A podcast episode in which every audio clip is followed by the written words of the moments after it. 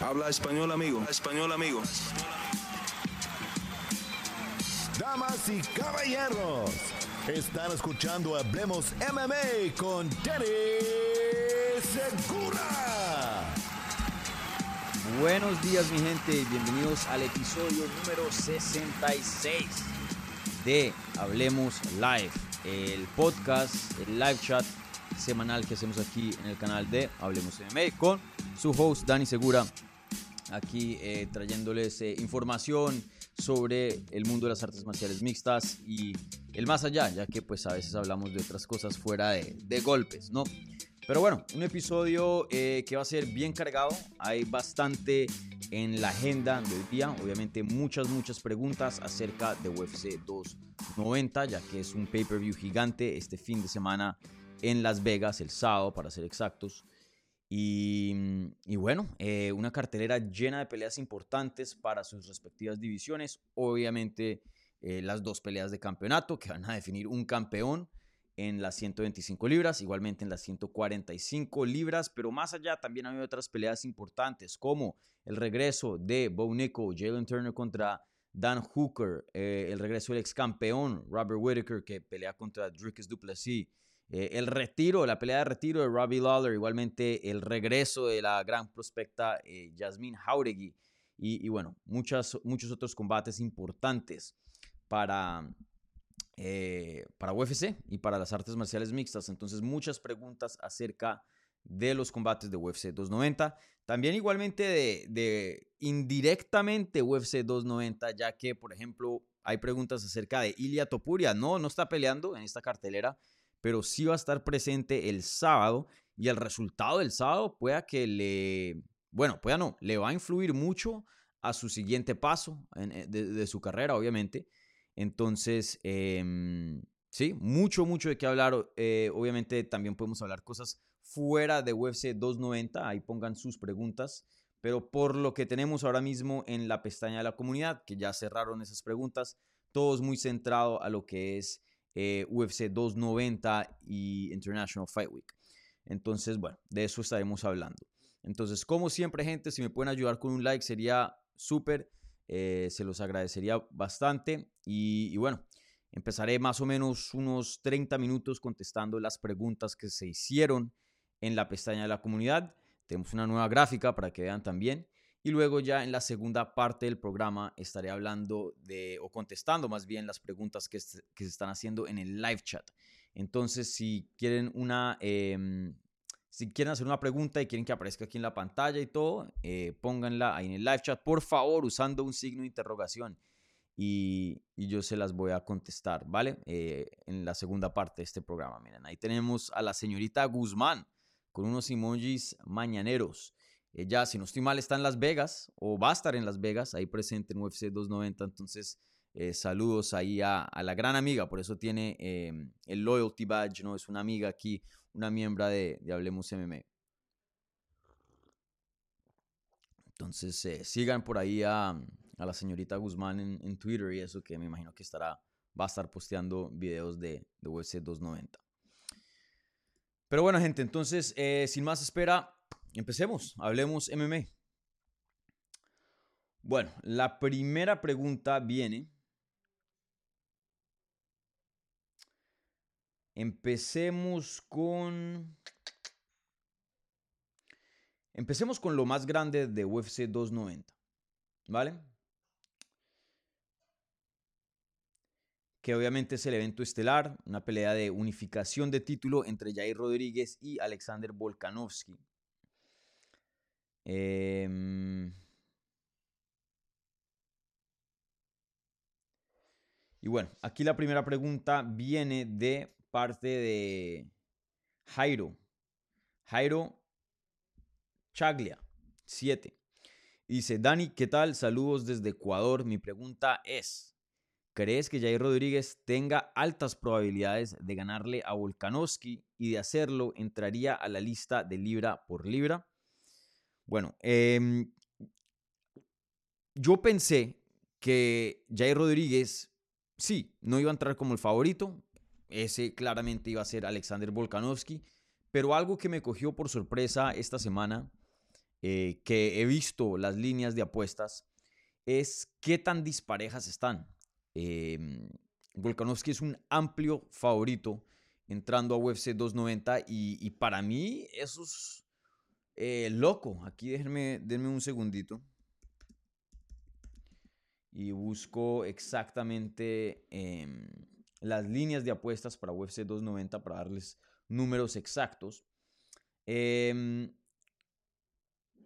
Volkanovski, bueno, se emparejaron un poquito, estaban un poco más amplias eh, ayer y anteayer. Pero Volkanovski hoy día está como un menos 3.80 y Jair Rodríguez un 2.90. Em, para mí eso es loco, para mí eso es loco. Pienso que esta pelea em, sí debería ser Alexander Volkanovski el favorito, pero creo que Jair Rodríguez, para contestar tu pregunta, em, tiene un buen chance de ganar este combate, un buen chance. Yo lo he dicho personalmente, también se lo pregunté a Jair cuando eh, hicimos eh, la entrevista que pues publicó en el canal anteayer, si no estoy mal, el lunes. Em, y, y, yo le había preguntado a Jair, y yo lo estaba diciendo también, en mi opinión, Jair es el oponente más peligroso con quien se ha enfrentado Alexander Volkanovski. Se lo pregunté a Jair también, eh, para los que no han visto la entrevista, vayan y chequenla.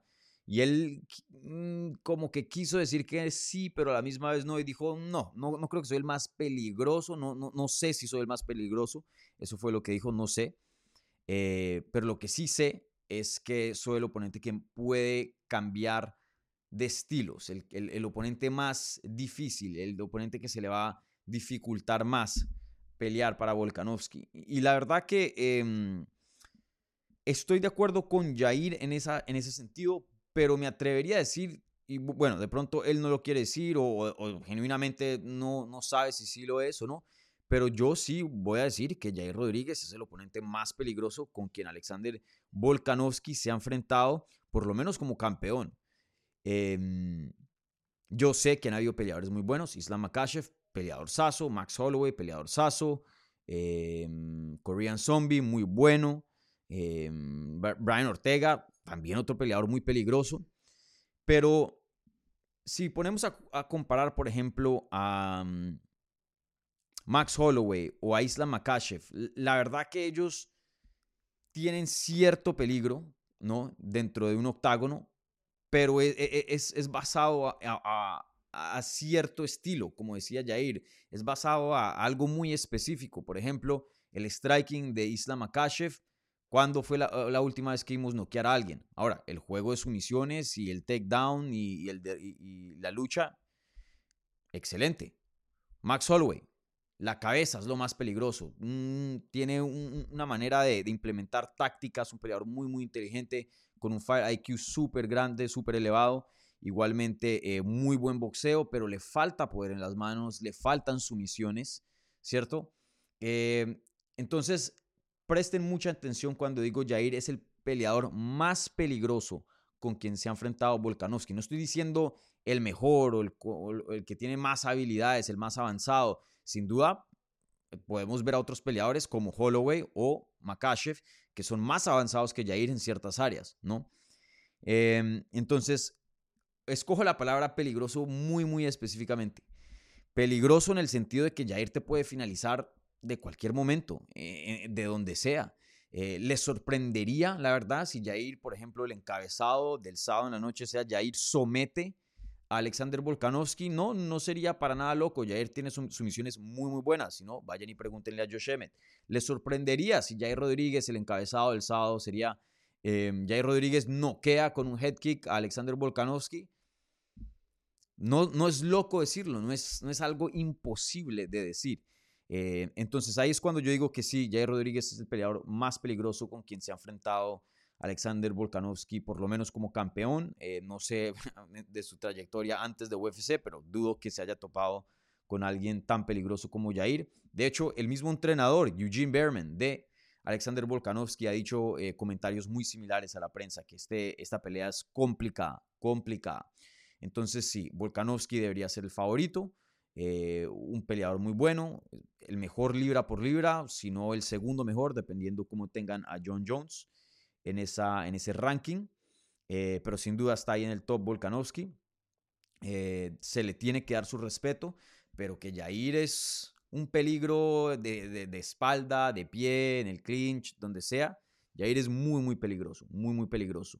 Entonces yo no estoy de acuerdo con esas líneas de apuestas. Me parece, me parece que debería ser mucho más cercano esas líneas de apuestas, con Volkanovski obviamente como favorito, como repetí, pero, mm, pero sí, no, no estoy para nada de acuerdo y yo sí le doy un buen chance, no sé, un, un, un 35%, un 30% de ganar este combate, que, vuelvo a digo, no son chances, probabilidades a favor de Jair, pero que son grandes, que, existe una posibilidad, un mundo, que veamos un upset, que veamos un, nuevo campeón en 145.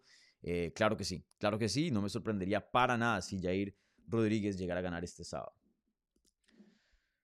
Bueno, ah, y en la segunda parte de la pregunta, eh, Jairo, que dices, eh, ¿y de hacerlo entraría en la lista de libra por libra? Sí, claro. Em, creo que todos los campeones, si no estoy mal, si eres un campeón de UFC, te guardan ahí un puesto en lo que es libra por libra. Déjenme y me cercioro, eso es casi que seguro, pero déjenme y me cercioro.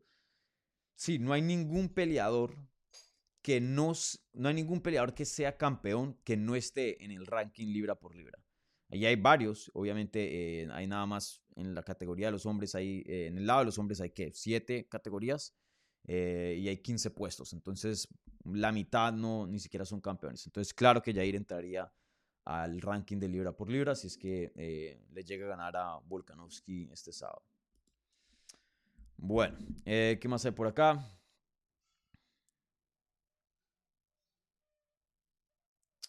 Muy buena pregunta y muy buena pregunta que se, se, une un poquito a lo que estoy hablando. Y Alan Valencia eh, menciona lo siguiente y dice, ¿qué onda Dani? ¿Quién tiene más chances de ganar? ¿Jair contra Volk o Duplessis contra Whitaker? Saludos desde México, estamos ansiosos porque llegue el sábado, veremos con mi familia la cartelera como Dios manda, con carne asada y unas cervezas. Bueno, eh, ahí salud Alan Valencia, que ya tiene todo un plan para UFC 290 y, debería, ¿no? Una cartelera muy buena, sin duda eh, se disfruta más cuando se, se, hace un asadito, ¿no? Y se compran unas cervecitas. Eh, Volviendo al punto que mencionaba, que pienso que Jair está siendo un poco subestimado por, no sé, los medios, los fans, eh, las líneas de apuestas o las casas de apuestas. Me parece loco si vemos aquí en DraftKings, em, Robert Whitaker es un menos 400 y, menos 400 y Duplasí un más 300, ¿no? Vuelvo y lo repito. Whitaker menos 400, Duplasí más 300. Y en el evento estelar, Volkanovski Rodríguez, eh, Volkanovski un menos 380, Jair Rodríguez un 2, un más 290. Em, dos líneas muy, muy comparables, muy, muy cerradas. Eh, en algún momento, de hecho anteayer o, o ayer, si no estoy mal, eh, las líneas de apuestas estaban empatadas en cuanto a esa pelea con el evento estelar. Y para mí yo le doy un chance mucho más grande a Jair Rodríguez que le doy en vez que le dé a, a Dricus Duplessis para ganarle a, Robert Whitaker. No entiendo cómo los dos pueden ser comparables. Em, claramente Whitaker, en mi opinión, mucho mejor que Duplessis en todas las áreas, literal. De pronto, la única área em, física, de pronto Duplessis es un poco más fuerte, tiene un poco más juventud, menos millaje, pero en cuanto a técnica, Robert Whitaker es mucho mejor, mucho mejor que Duplas, sí. Eh, en el lado del evento estelar, Volkanovski en gran parte de las áreas es mejor que Jair Rodríguez, pero hay ciertas áreas en las que Jair Rodríguez le tiene una ventaja. Se puede decir que eh, el juego de patadas más letal, más efectivo entre estos dos, claramente Jair Rodríguez. Se puede decir que Jair Rodríguez tiene una ventaja en poder, eh, en sumisiones, hasta de pronto Jair por lo menos en su guardia, es mucho más peligrosa que la guardia de Volkanovski. Entonces, ahí es cuando yo digo que Jair está siendo subestimado, porque ¿cómo le pueden dar el mismo chance a Dricus Duplessis de derrotar a Robert Whitaker que le den a Jair Rodríguez a derrotar a Alexander Volkanovski. Eso sí, no lo entiendo.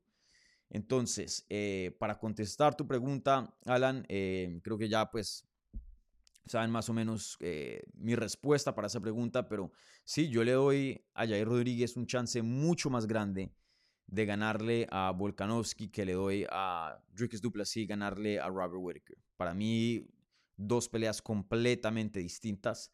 Veremos el sábado si, si me equivoco, si Duplessis me, me corrige ahí, me calla la boca. Eh, posibilidad, claro que sí, pero creo que es muy, muy mínima.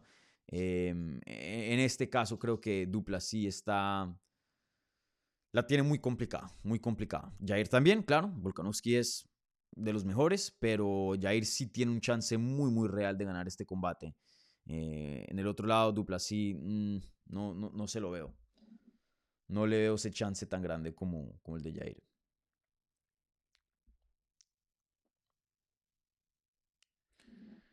Bueno, esta siguiente pregunta viene de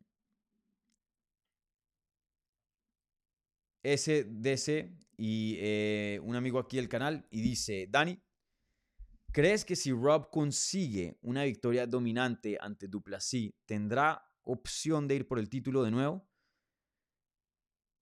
Sé que va a ser hoy dos contra Easy, pero creo que es el mejor contendiente en la división.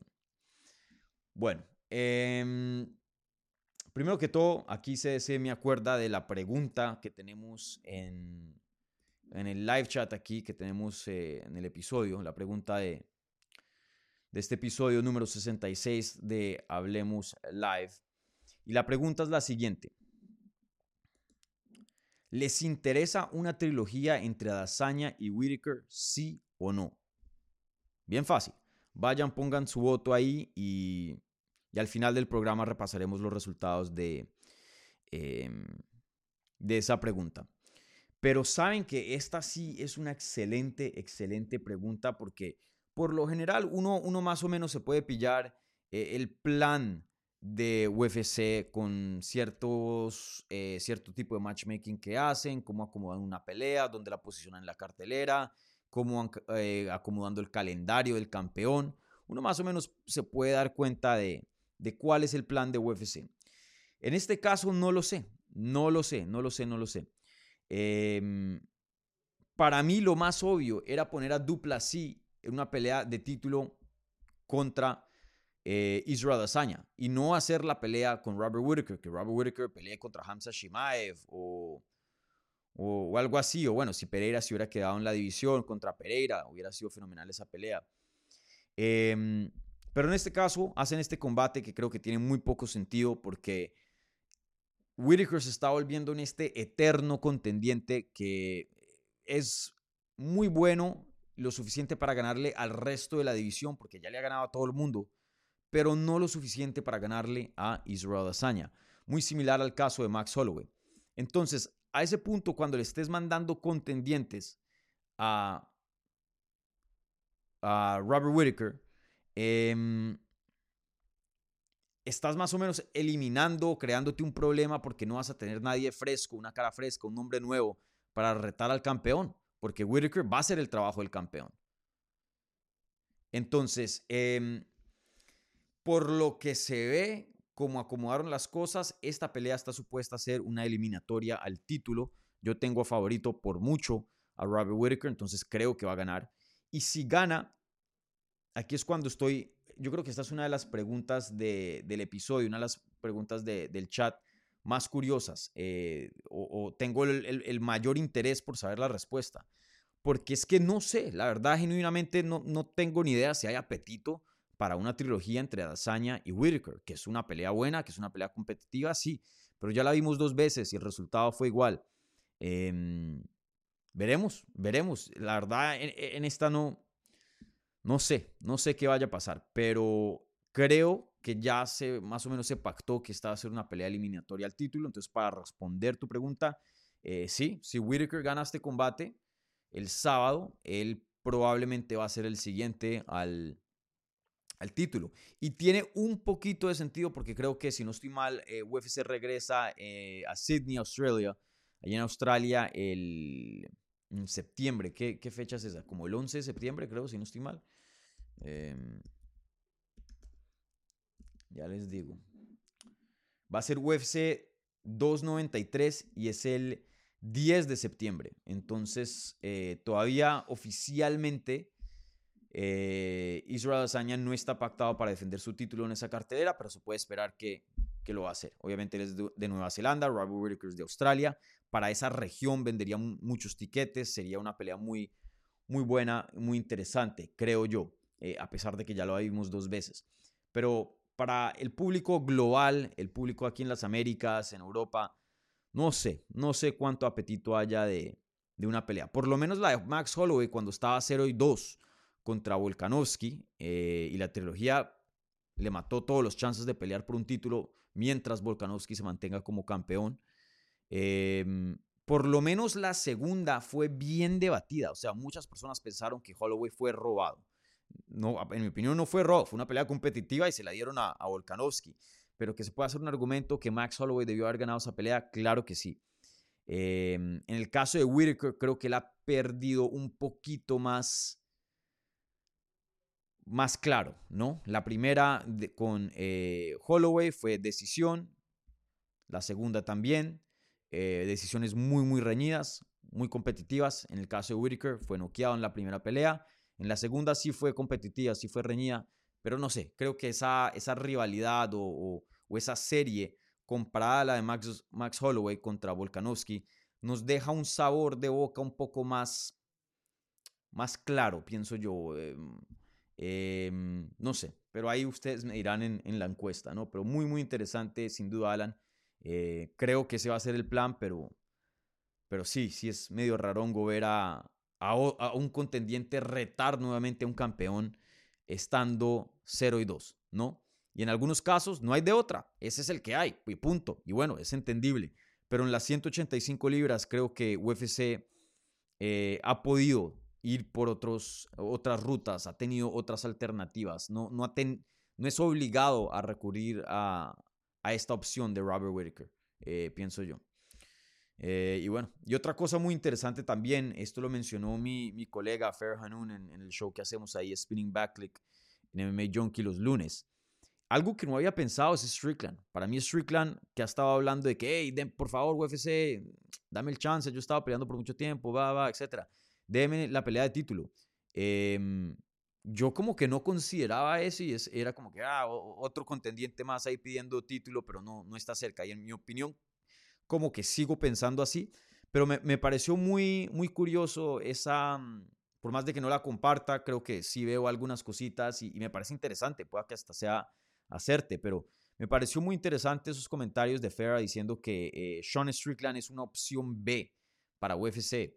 Si llega a ganar Whitaker, o sea, el plan es ojalá que gane dupla, sí, y puedan hacer esa pelea, una pelea gigante, ¿no? O bueno, el plan no, pero yo creo que lo mejor para la división, ¿no? Em, y si no, ella ve a Strickland como una opción B. UFC, una opción en la que UFC pueda eh, respaldarse y, hacer esa pelea si es que las cosas no funcionan a favor de, de ellos, eh, o bueno, de la división, el sábado. Em, yo no, la verdad, no lo había pensado, no lo he considerado mucho, pero eh, no, no, puedo decir que está equivocada. La verdad que em, de pronto creo que aquí Strickland de pronto también es un, un, jugador aquí en esta, en esta ecuación. Em, dos victorias consecutivas. La última fue eh, un knockout técnico. No sé. Pero sin duda eh, muy, muy interesante. Bueno, ¿cuánto tiempo vamos? 24 minutos. Vale. Seguimos con la pestaña de la comunidad. Ya en unos minutos pasaremos al live chat. Entonces les recuerdo, si quieren hacer alguna pregunta, pónganla en el live chat, yo se las voy a contestar. Como siempre, las preguntas que vengan vía el super chat reciben prioridad aquí en el programa. Bueno, em,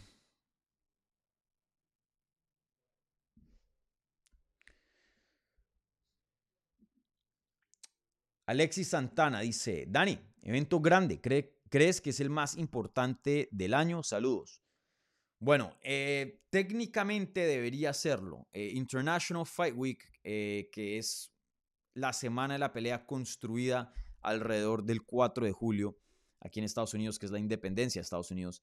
Eh, se supone, ¿no? Se supone que es el evento más prestigioso, el evento más grande del año. Eh, obviamente también hay otros eventos por ahí. Sabemos que noviembre en Nueva York, Madison Square Garden, también eh, suele ser un evento bien grande. También el último evento del año, el último pay-per-view del año, perdón, porque a veces hay Fight Nights después del último pay-per-view. A finales de diciembre también es muy importante y por lo general le meten ahí mucho, mucha, mucho fuego ahí, mucha candela. Eh, pero técnicamente sí, UFC 290 debería ser el evento más grande del año. Por lo menos UFC lo, lo promociona así, eh, lo pinta así eh, y crea un, un mundo de actividades alrededor de este evento. Obviamente la ceremonia del Salón de la Fama, que será el viernes, si no estoy mal. Em, el, el, Fan Expo, fiestas, em, muchas cosas, muchas cosas. Entonces, em, para mí es una cartelera fenomenal. Creo que eh, yo soy un poco en esto, sí, y, toca admitirlo, un poco eh, parcial, ya que pues pelean dos hispanos, eh, dos peleadores a quienes les he estado siguiendo la carrera desde muy temprano. Y, eso como que, ¿no?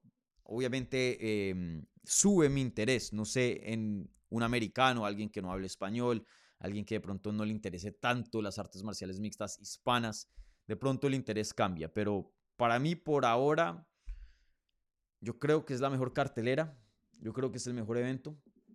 El, de John Jones buenísimo también, ¿no? Con, y Alexa Grasso peleando contra Shevchenko ahí en el evento coestelar. Em, está difícil, yo, pero yo creo que sí es un top 5 y yo creo que cierra el año y va a ser un evento top 5. Las peleas muy, muy buenas acá, muy, muy buenas. Bueno, ¿qué más hay por acá?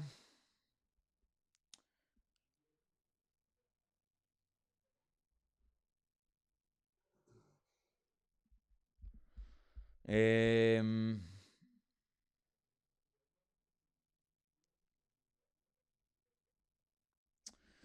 bueno, em, esta siguiente pregunta viene de Sebastián Guerra y dice, hola Dani, ¿cómo va tu emocionómetro para este evento? Pregunta, ¿cómo ves la pelea de Hooker? Bueno, en cuanto a mi emocionómetro, yo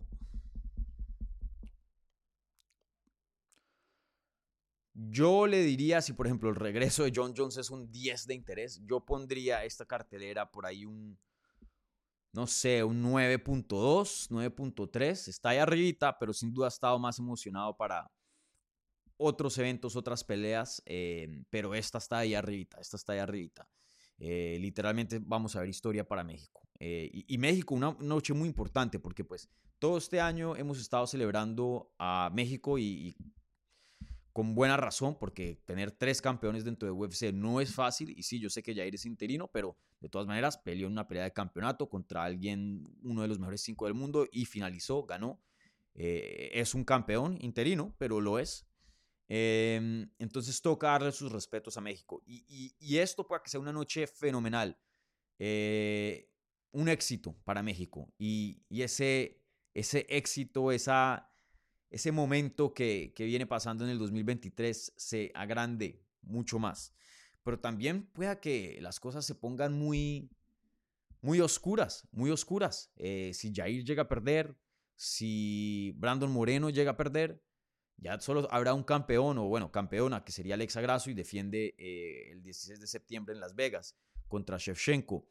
Y en esa pelea también es súper jodida. Esa pelea está súper complicada. Shevchenko es eh, una de las mejores de todos los tiempos, sin duda la mejor que ha existido en las 125 libras de las mujeres. Eh, un talento brutal, no solo físico, técnicamente, em, de game plan, de estrategia, y en una revancha yo creo que va a estar aún más complicada que la primera. Entonces, eh, sin duda, Alexa ha evolucionado mucho. Yo la tendría, de hecho, como favorita por un chin. Eh, pero también no hay garantía, no hay garantía que, retenga su título. Eh, nunca hay garantía de nada, ¿no? Por más amplio el favorito, eh, siempre hay un chance de, una sorpresa. Entonces, una noche muy, muy grande, muy grande para, para México. Muy, muy grande. Y no aquí por ser aguafiestas o negativo, pero también toca considerar, ¿no? Ambos lados de, de la moneda, así como fácilmente puede ser un evento histórico y añadir al legado de, de México en las artes marciales mixtas, también le puede quitar, también le puede quitar. Pero muy interesado. Y bueno, la segunda parte de la pregunta que decías, ¿cómo es la pelea de Dan Hooker? Que Dan Hooker pelea contra Jalen Turner en esa cartelera estelar de UFC 290. Este. Mm,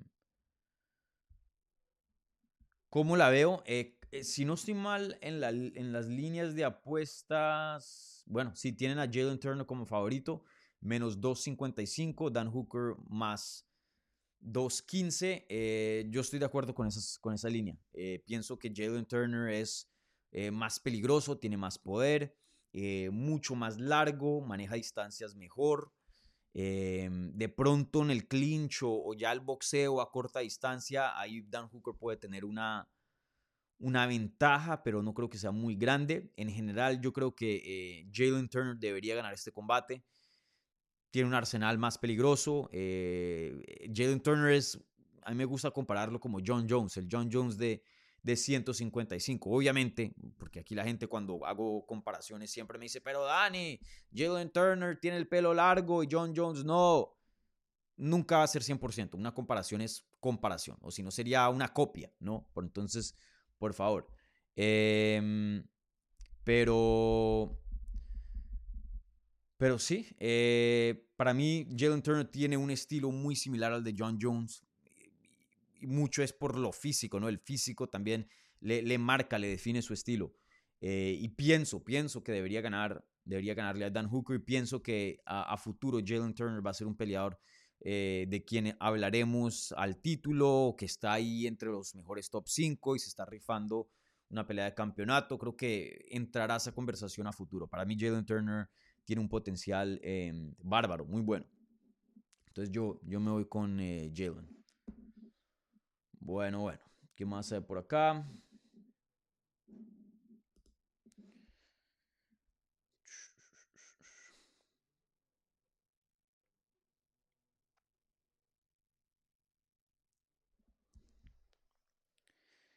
Buena pregunta aquí de Jorge Patricio que dice, saludos desde España, Dani. ¿Piensas que las 145 libras se va a estancar? Gane quien gane este sábado, porque Volk ya dijo que si gana, piensa en la revancha con Islam y si gana Jair, tendrá una revancha también. Eh,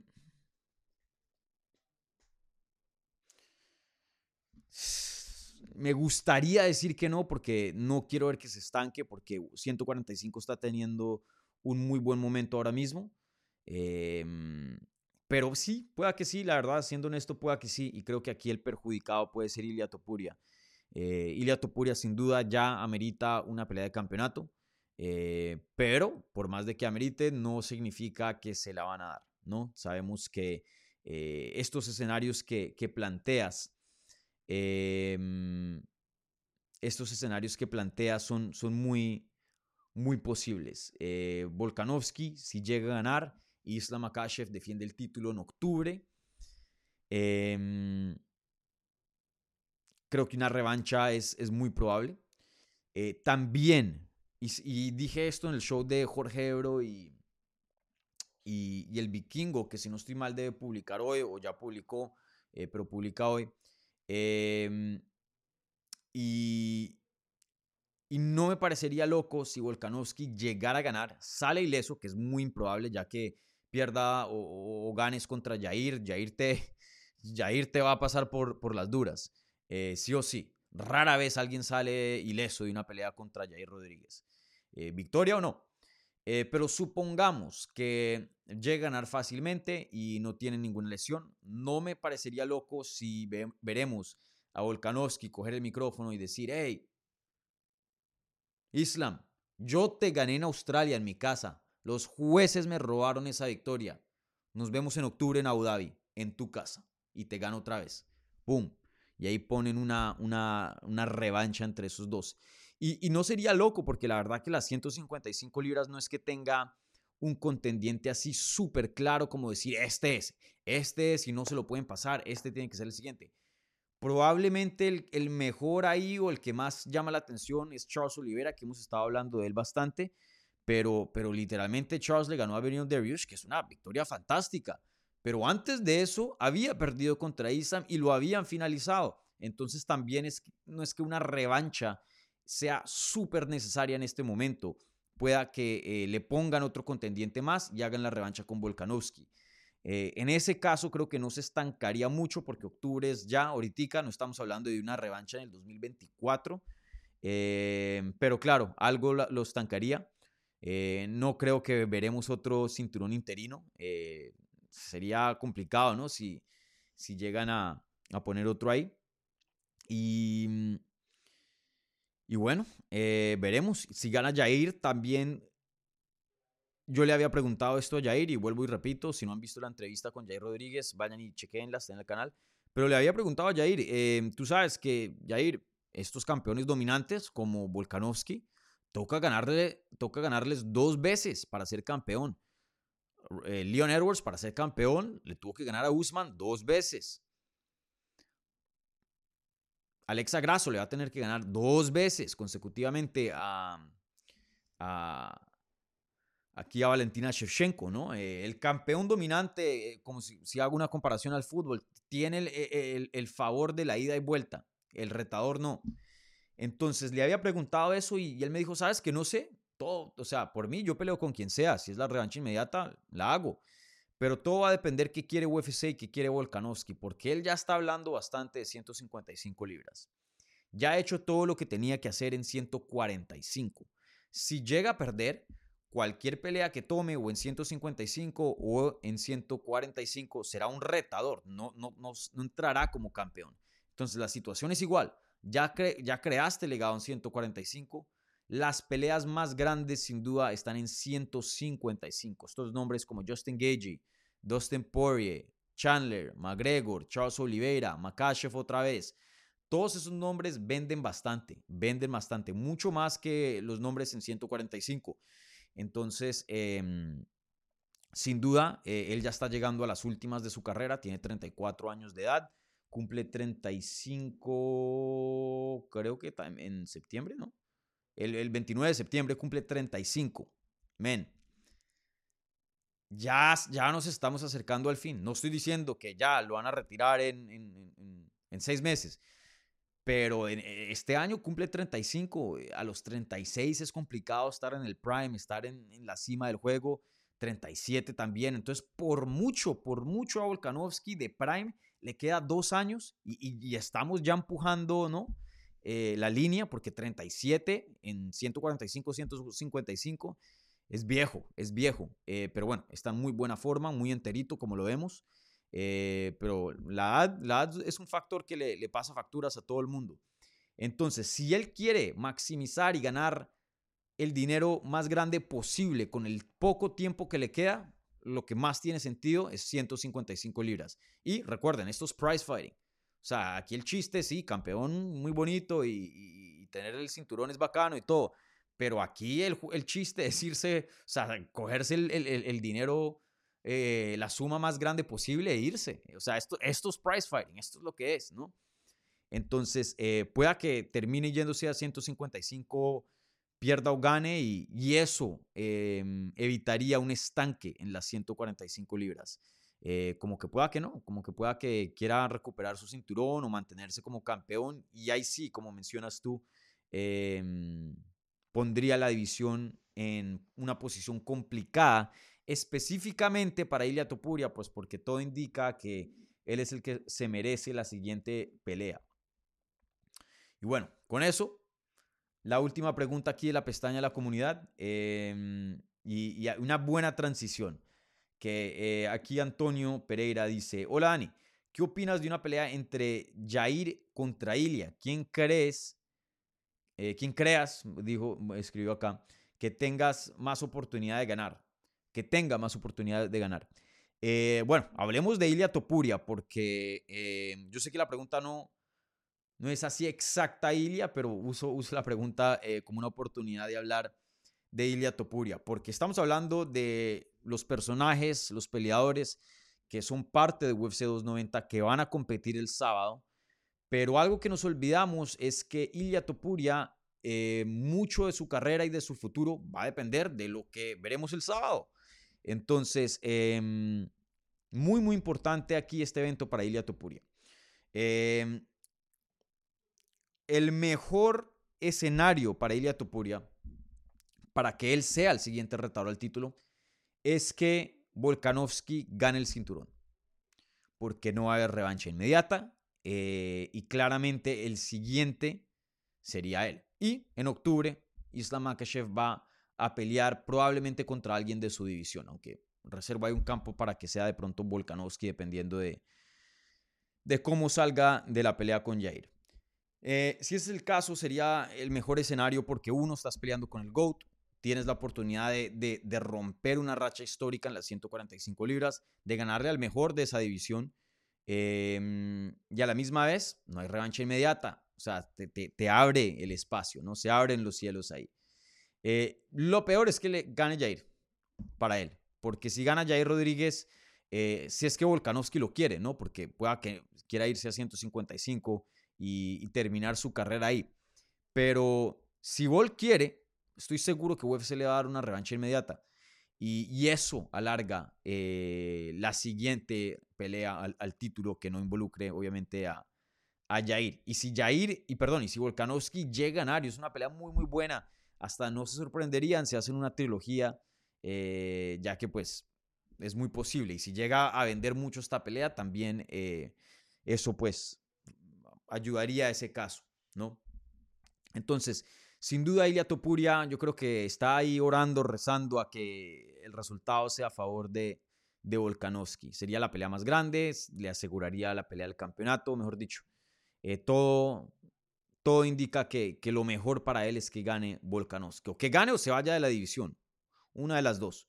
Eh, porque si llega a ganar Jair, veremos qué pasa con, con Ilya. Él había dicho en la rueda de prensa después de su victoria con Josh Emmett que la paciencia es uno de sus dones más grandes, que él está dispuesto a esperar. Pero si estamos hablando de una revancha inmediata, pueda que a finales de este año de pronto, eh, y luego de que el campeón se recupere y pueda defender nuevamente, estaremos hablando de a mediados del 2024, o sea, Ilya estaría dispuesto a no pelear por casi todo un año. Em, eso pueda que le, ocasione ring rust y, y, tenga un factor en su regreso y de pronto no regrese en su mejor versión, ya que no está activo. Eh, igualmente, eh, no hay garantías de nada. De pronto, un contendiente en el transcurso del año hace algo loco y, y no sé, y, de pronto le quita el hype ahí a Ilia. No, no sé, muchas cosas pueden pasar. Igualmente, así se ganan los peleadores la vida, peleando. Y si no estás peleando, no estás haciendo dinero, ingresos. Entonces, pueda que solo por el hecho monetario quiera pelear. Eh, y ahí es tirar los dados otra vez, porque te van a dar a alguien difícil ya que pues a estas alturas las peleas son difíciles y por más favorito que seas, esos cuatro, em, esos guantes de cuatro onzas siempre, siempre te pueden sorprender si, si no tienes cuidado, ¿no? Y si no, no tienes la suerte a, tu favor.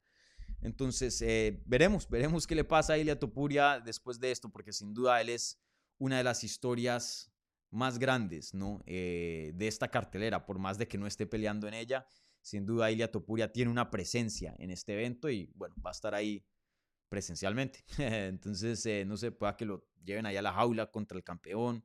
No sé qué vaya a pasar, no sé qué vaya a pasar, pero sin duda eh, Ilia es un, un protagonista de esta cartelera.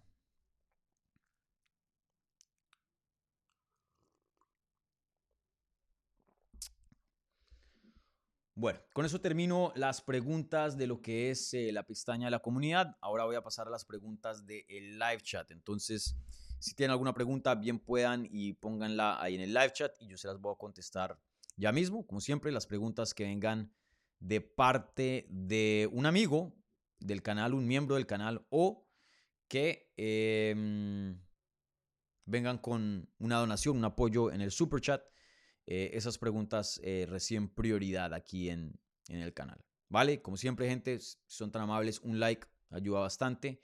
Y, bueno, eh, si no están suscritos, suscríbanse. Si les interesan las membresías, chequenlas ahí en el canal después del en vivo. Y bueno, entonces empecemos. Y bueno, les recuerdo, también vayan, voten, ahí está la encuesta de la pregunta de la transmisión. Bueno, por aquí Caracas presente, España también, Ciudad de Juárez. Bien internacional este show, ¿no? Bueno, nos vamos con eh, aquí algo del super chat y esta pregunta viene de Starling Ramírez. Bueno, creo que ni siquiera es, eh, pregunta, un, comentario acá.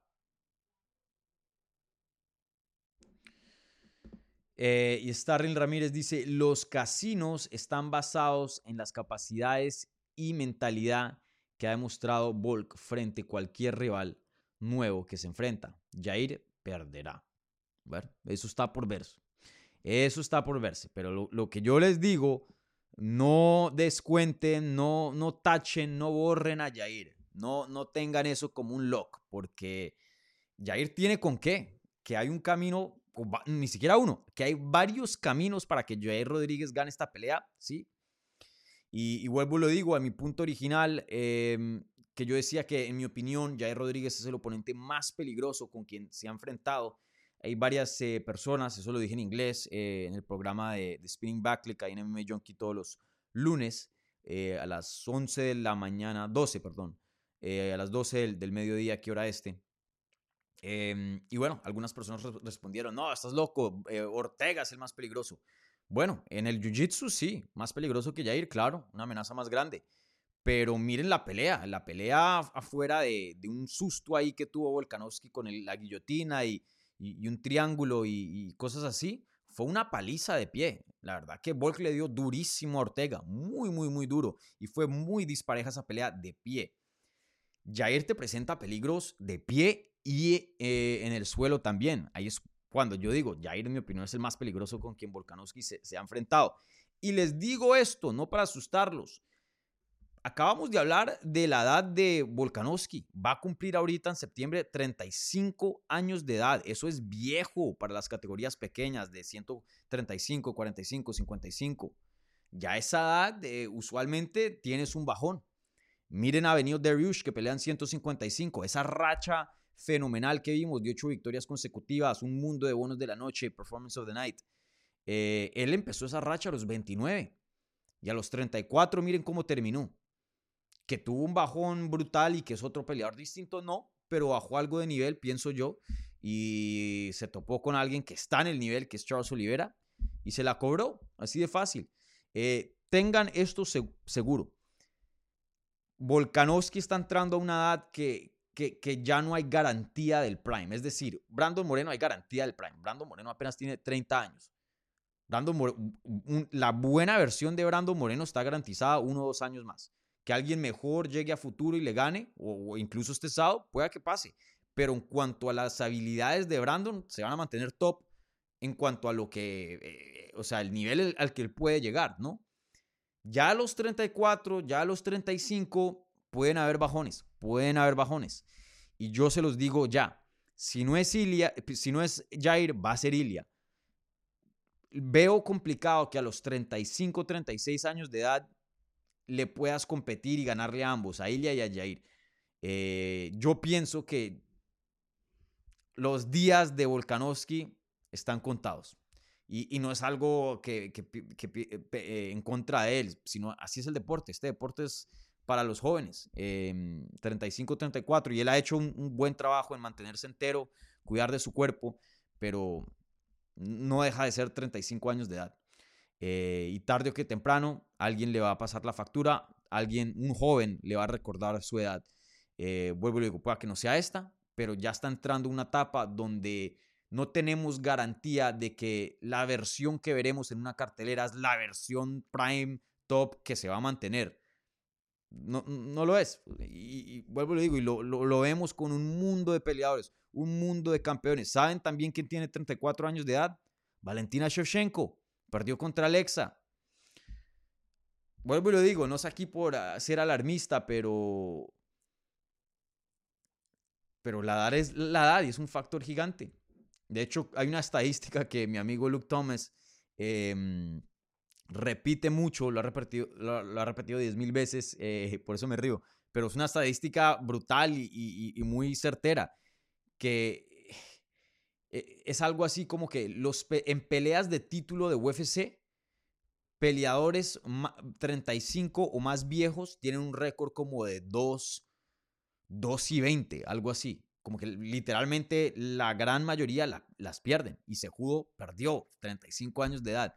Eh, muy pocos. Y, y, estas únicas dos victorias fueron por, eh, de Tyron Woodley en 170. Eh, y estamos hablando de, de, de, 170 para abajo, ¿no? campeones de, de, esa edad en categorías más pesadas sí se han visto y que han ganado peleas de título. Pero peleas de título de 170 para abajo, la probabilidad de ganar después de los 35 años de edad es muy, pero muy baja. Muy, muy, muy, muy baja. si hay alguien que puede desafiar eso, es Volkanovski, porque sin duda es un talento brutal. Pero créanme, créanme, créanme. Y no, eh, es por tirarle el tira a Volkanovski, pero se lo diría a cualquiera que tuviera esa edad. Eh, tarde que temprano, hay, hay ciertos que tienen la, excepción, pero por lo general, un factor muy grande. Bueno, aquí eh, un gran saludo a M, que se volvió un miembro, un amigo aquí de Hablemos MMA. Saludos M, muchas gracias aquí por tu apoyo y, bienvenido al grupo de amigos aquí de, de Hablemos MMA, que cada vez crece más y más. Bienvenido, M.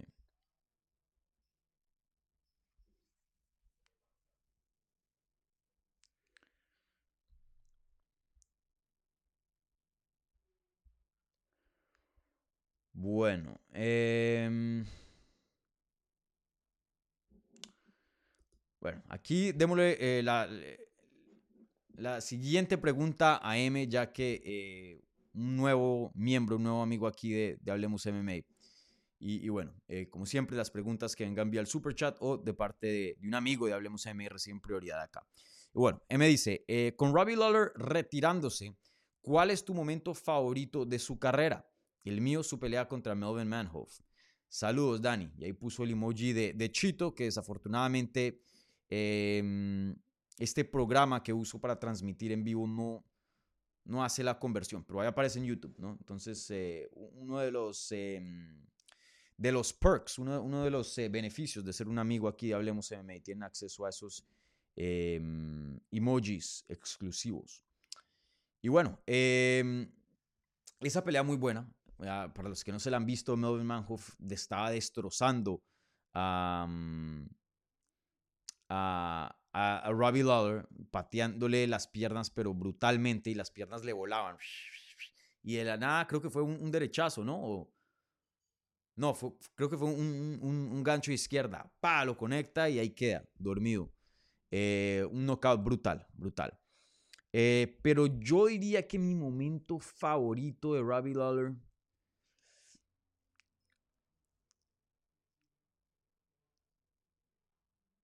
Yo creo que sería esa pelea contra Rory McDonald. Eh, la segunda, si no estoy mal, fue la mejor. Eh, las dos fueron brutales, pero... Déjenme me cercioro acá. Eh,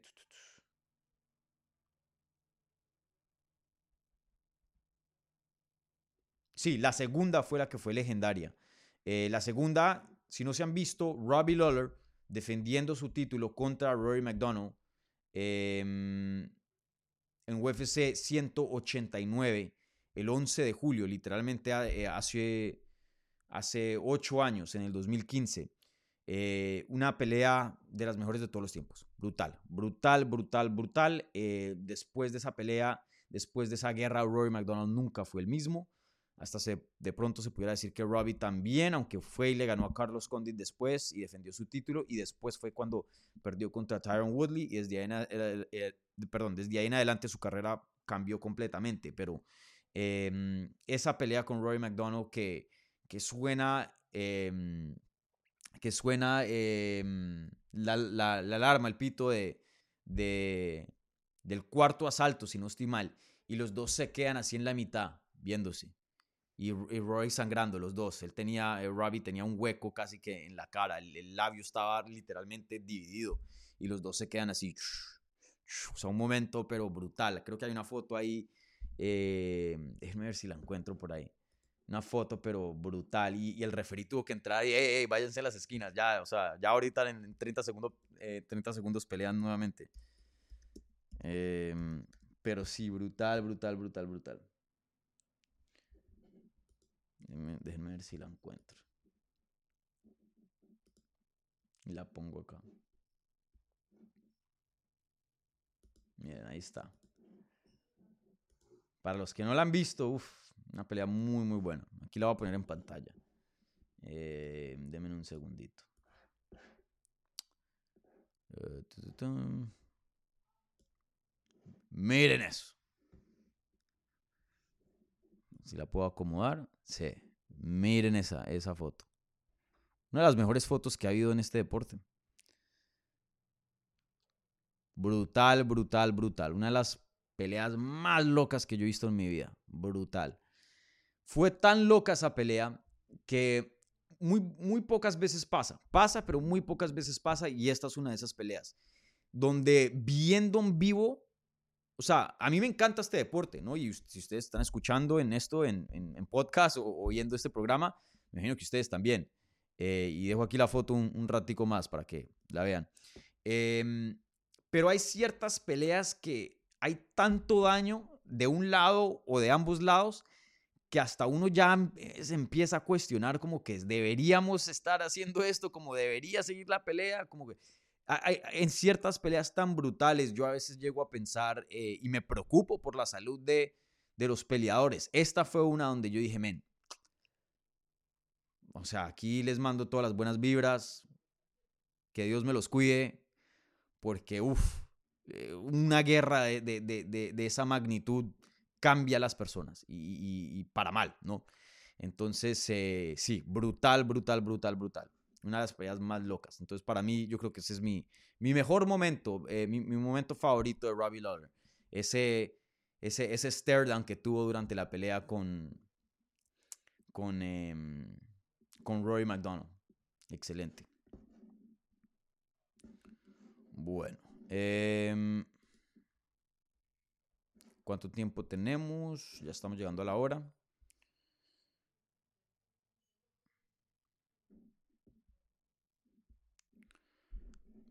Mm, buena pregunta aquí de Alex. Dice, ¿qué futuro le ves a Jauregui? ¿Ves una campeona? Sí. Yasmin Jauregui, para los que no saben, regresa este sábado en, también en UFC 290, pelea contra Denise Gomes en la cartelera eh, preliminar de, de ESPN.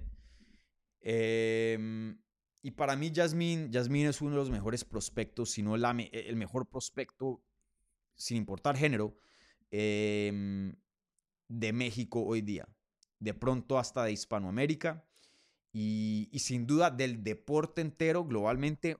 Mm, de pronto hay, Bo Nickel también pelea en esta cartelera, no hay prospectos muy muy buenos, pero sin duda Jauregui está en esa lista de, hey, ojo acá, ojo acá porque aquí hay algo grande, aquí hay algo especial.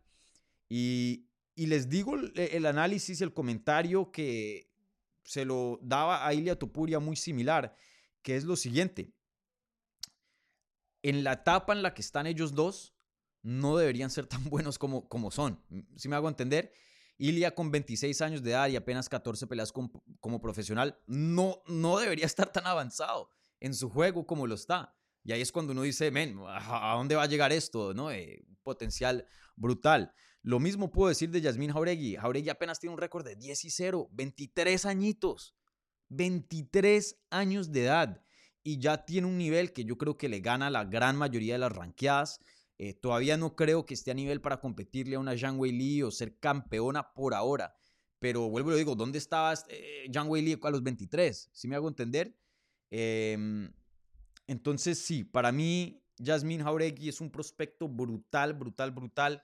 Eh, muy, muy completa, tiene una pegada durísima, una super atleta con buen cardio, fuerte físicamente, rápida, explosiva, buen jiu-jitsu, eh, lucha muy, muy buena, un gran down brutal, vean su última pelea pasada, eh, tiene ese killer instinct, ese, ese instinto de asesino, ¿no? Que si ella ve la oportunidad de finalizar, la va a tomar, la va a tomar y probablemente lo, lo va a lograr.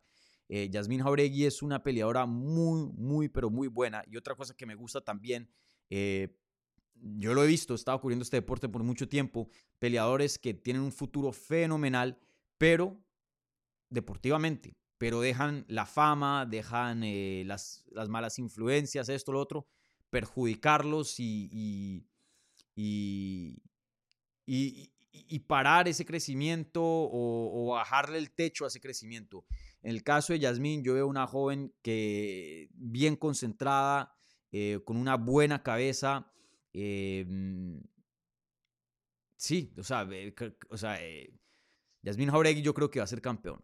Yo creo que va a ser campeón. En algún punto de su carrera va a ser campeona. seguro va a pelear por un título, eso sí, tenganlo seguro.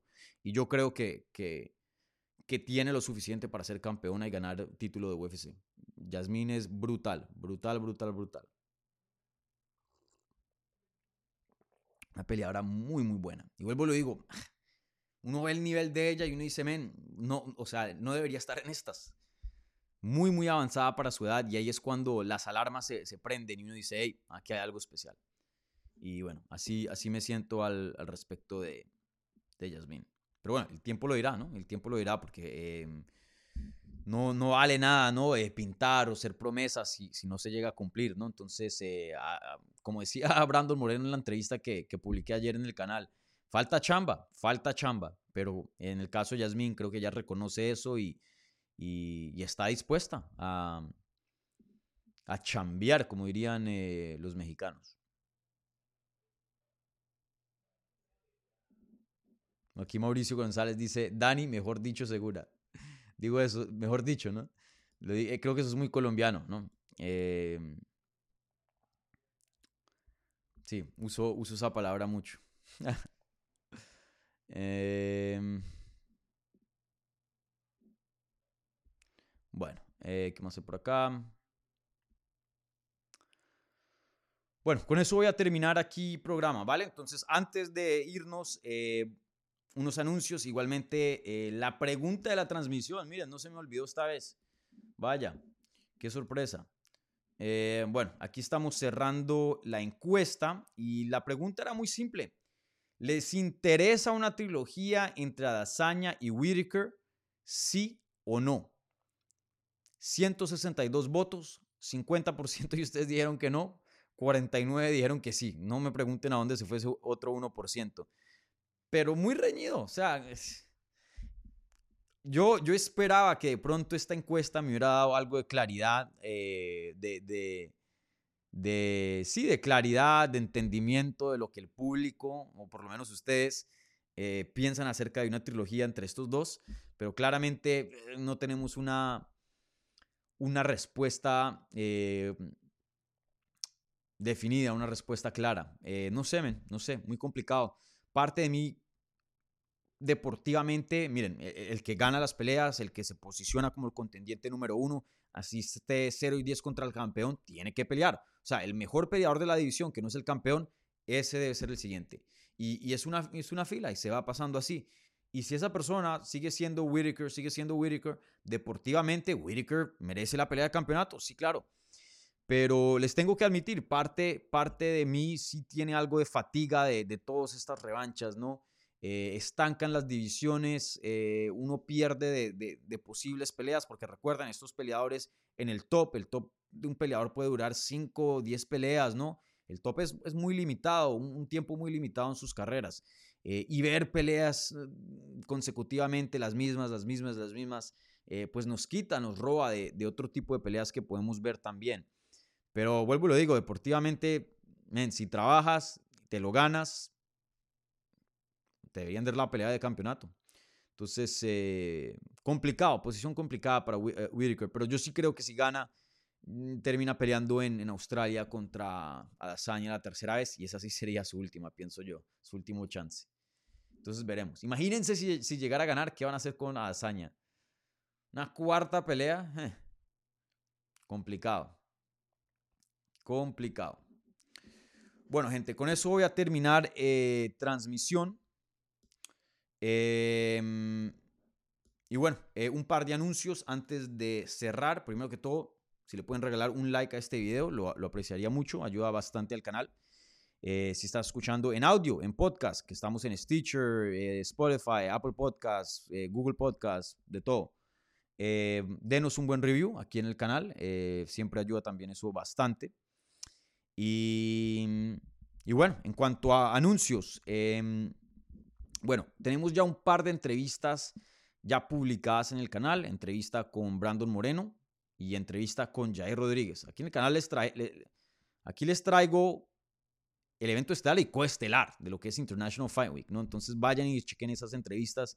Eh, dos peleadores fenomenales, campeón interino, campeón indiscutido, teniendo peleas de, campeonato este sábado. Y, bueno, las entrevistas están ahí en, el canal, vayan y, las chequen. También están en audio si, si prefieren eh, el audio. Eh, igualmente, em, mañana pueden esperar videitos con subtítulos del día de medios. Eh, siempre saco los destaques, lo más importante, ahí podrán ver, para los que no saben inglés, eh, ahí pueden chequear eso. Y el viernes, eso es el, el jueves, ¿no? Y el viernes eh, estará haciendo una previa para UFC 290. será a las 10 de la mañana, 10 de la mañana hora este. ese es el mejor horario que, que me queda a mí y, y, a mi compañero que me va a acompañar, ¿no? En, en la en la previa, que va a ser Andrés Lichbit.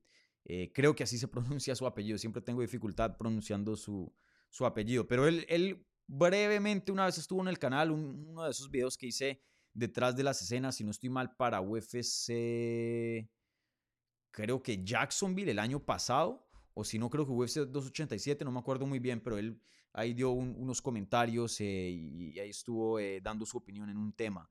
Eh, pero nunca lo, hemos tenido formalmente aquí en el canal, así como para una previa, entonces será su, debut, por decir así, en, el canal. Eh, pero Andrés eh, tiene mucho conocimiento y, bueno, un venezolano aquí, paisano de Miami, por decirlo así, ¿no? Vive aquí cerquita, entonces, este, bueno, ahí atentos a la previa. Y como siempre, el sábado, antes del evento, por ahí unas dos o tres horitas antes del evento, haré la sesión de preguntas y respuestas, literalmente el último chance para que ustedes ahí pongan su pregunta, les conteste cualquier inquietud, etcétera, etcétera. Em, eso será unas horas antes de, del evento, entonces por ahí será como a las que 3 por ahí, 3 o 4 de la tarde hora este. Entonces esténse atentos a eso. Y eh, para que sepan, esa serie la estábamos haciendo exclusivamente para el canal de Clips de Hablemos MMA, Hablemos MMA Clips, que es el canal, canal secundario. Ahora creo, todavía estoy descifrando eso, por lo menos el de este sábado se va a hacer aquí en el principal. Ahí em, voy a decidir si, si paso esa serie formalmente ya a, a este canal y, y, dejo los clips solo para pues, el canal de clips, ¿no? Entonces, este, em, bueno, eh, ahí atentos, ¿vale? Entonces, bueno, como siempre, eh, muchas gracias por su apoyo, un like al video, síganme en todas las redes sociales en arroba Dani Segura TV, al canal en arroba Hablemos MMA, estamos en Twitter, Instagram, Facebook y ahora TikTok, ¿vale? Entonces, eh, bueno, un abrazo, que tengan un, un buen miércoles y nos veremos en vivo el viernes en la previa de UFC 290. Ciao.